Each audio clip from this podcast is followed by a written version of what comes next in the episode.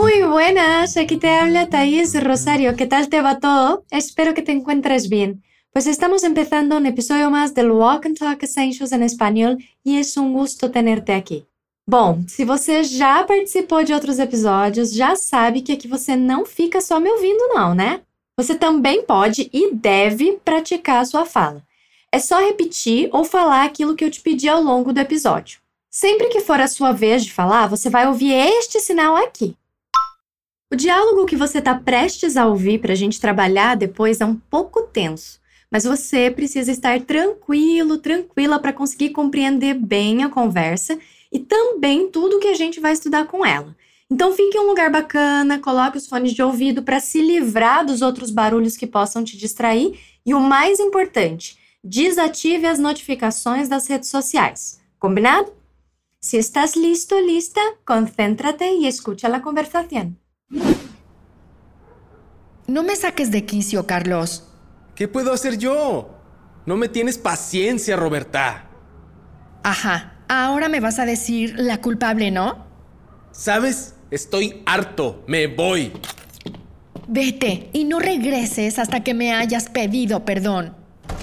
Entonces puedes esperar sentada. Você acabou de ouvir a Roberta e o Carlos conversando. Percebeu que o clima tá meio tenso?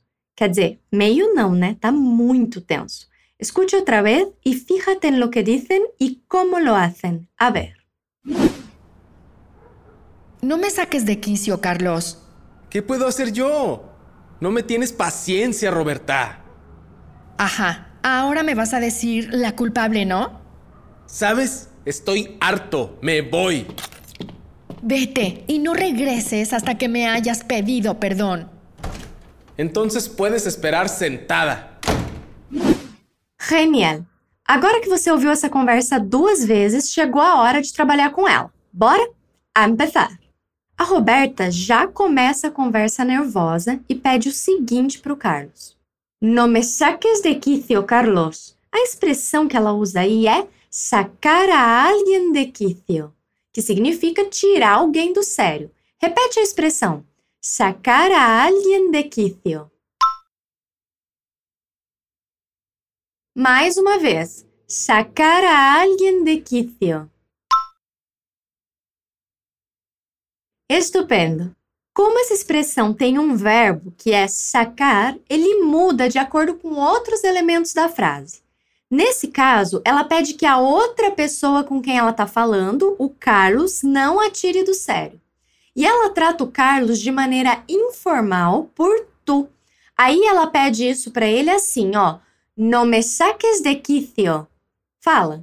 No me saques de quicio.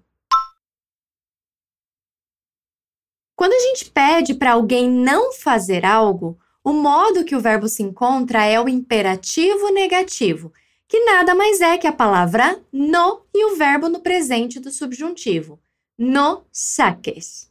Veja, o presente do indicativo do verbo sacar, concordando com tu, é sacas. Vamos lá. Tu sacas. Mas no subjuntivo é tu saques. Tu saques.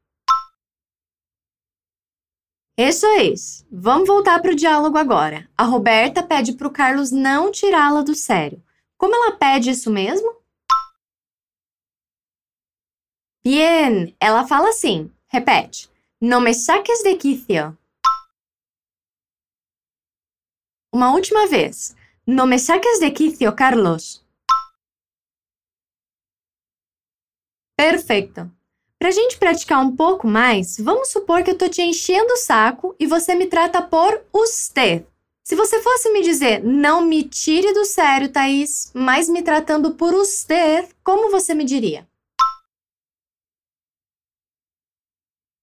Seria, no me saque de quicio, Thaís.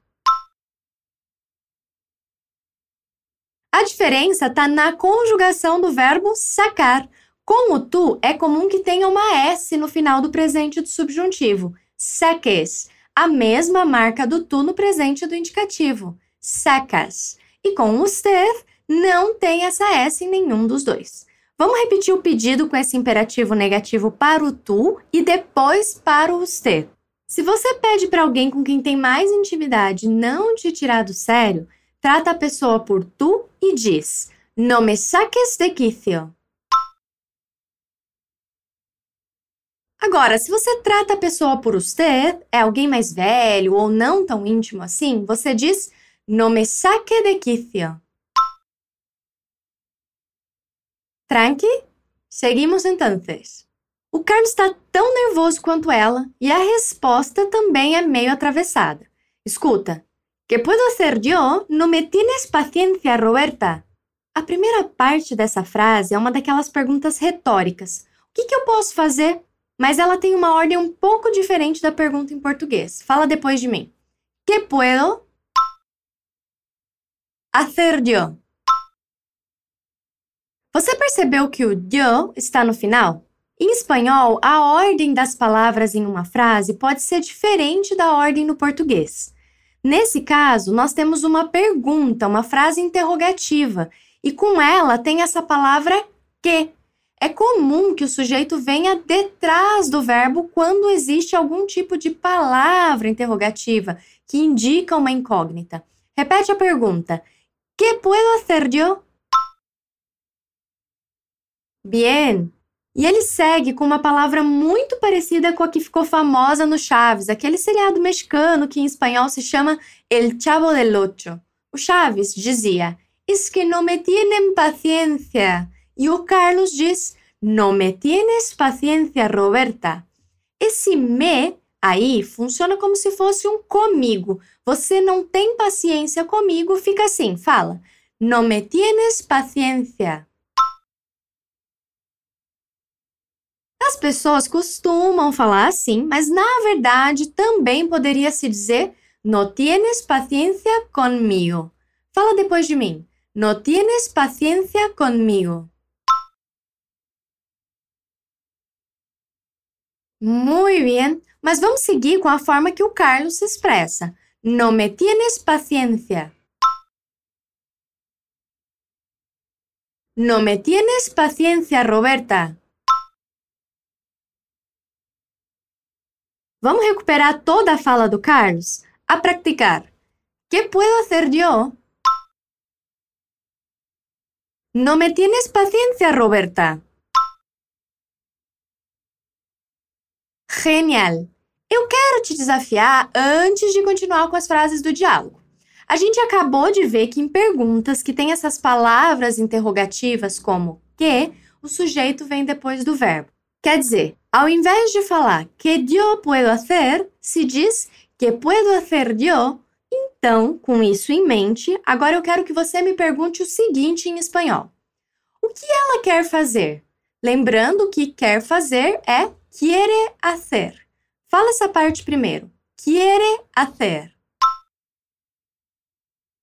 Agora me pergunta em espanhol: o que ela quer fazer? Vale. A pergunta seria: que quiere hacer ella? Fala comigo. Que quiere hacer ella?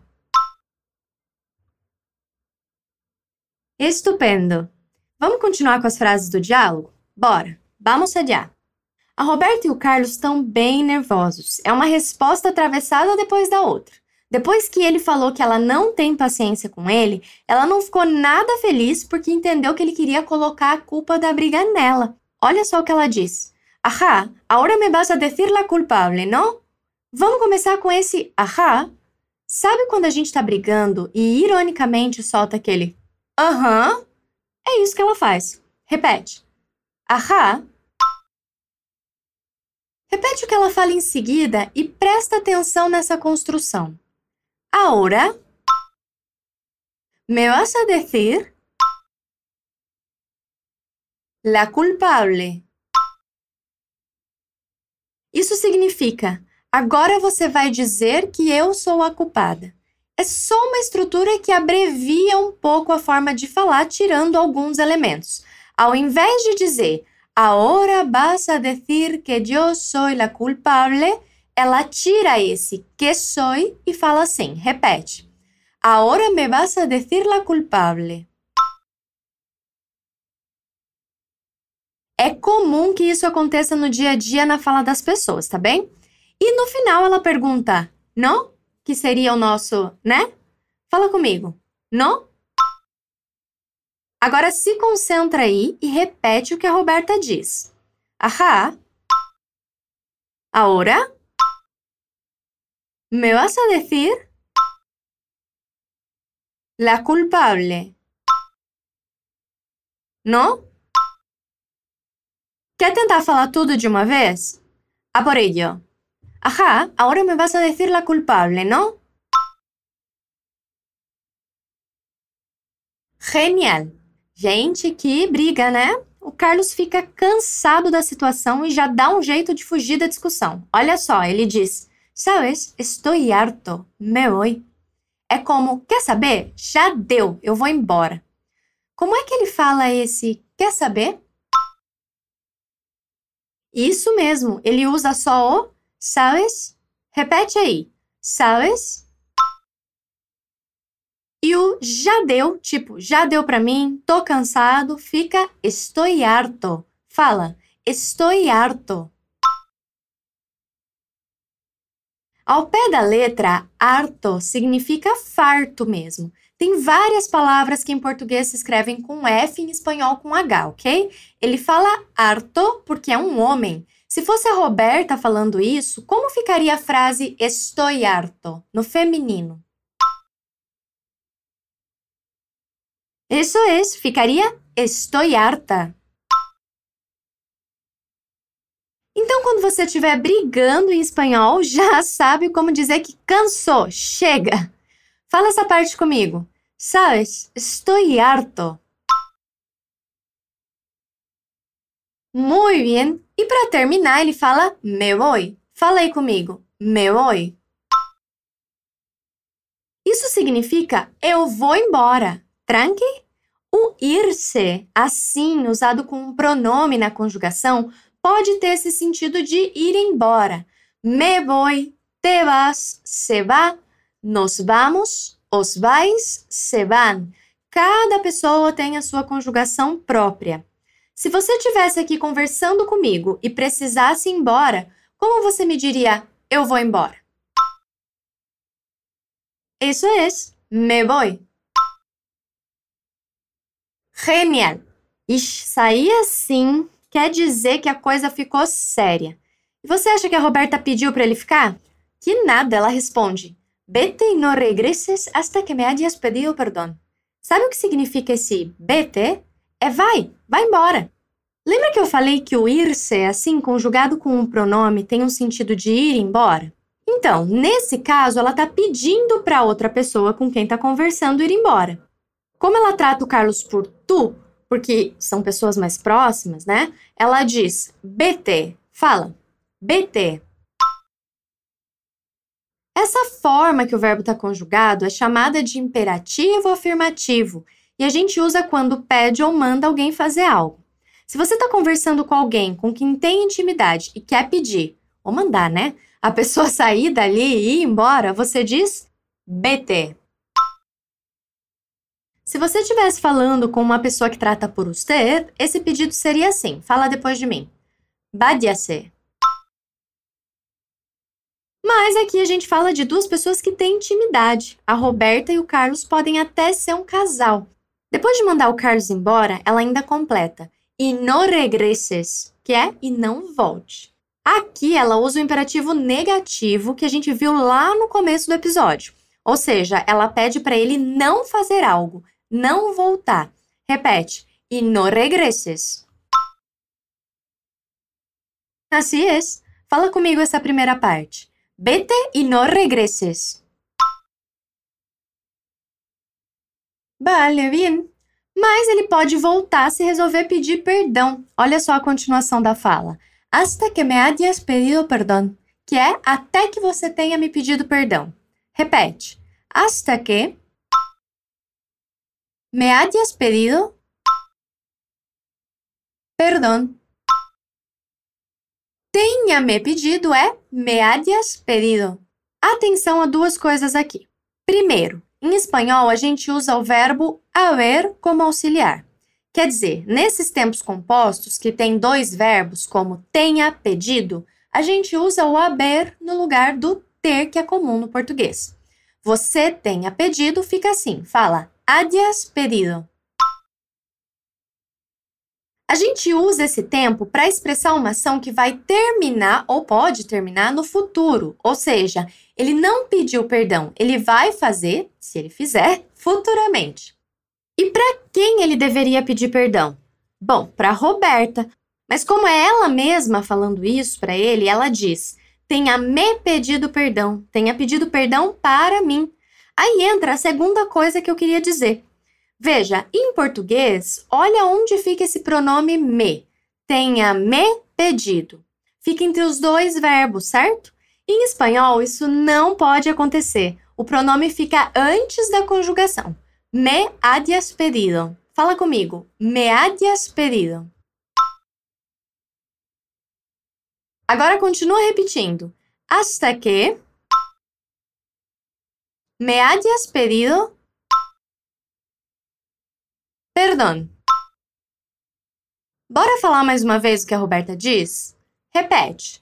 Vete e no regreses hasta que me hayas pedido perdão. Agora tudo de uma vez. Vete e no regreses hasta que me hayas pedido perdão.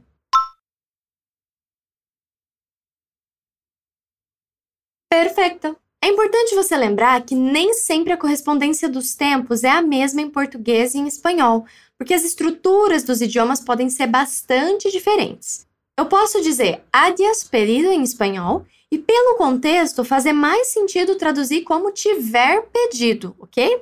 No caso da conversa aqui, funcionou direitinho a tradução ao pé da letra, mas isso não acontece sempre, ok? E voltando para o diálogo, Imagina só se no meio de uma briga com um climão desses, a outra pessoa vai ouvir isso e ficar de boa. Claro que não. O Carlos vai retrucar com uma expressão que também existe em português. Essa aqui, ó. Entonces puedes esperar sentada. Então você pode esperar sentada. Isso significa que ele não tem planos de pedir perdão, não. Que se ela espera isso dele, melhor sentar, porque pode cansar ficar ali esperando em pé, aguardando algo que não vai acontecer. Fala comigo. Entonces, ¿puedes esperar? Sentada. Uma última vez para a gente terminar. Entonces, puedes esperar sentada. Assim é, muito bem.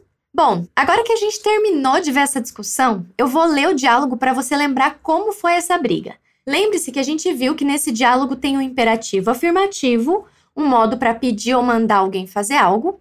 Tem um imperativo negativo também, isso é, modo usado para pedir para alguém não fazer.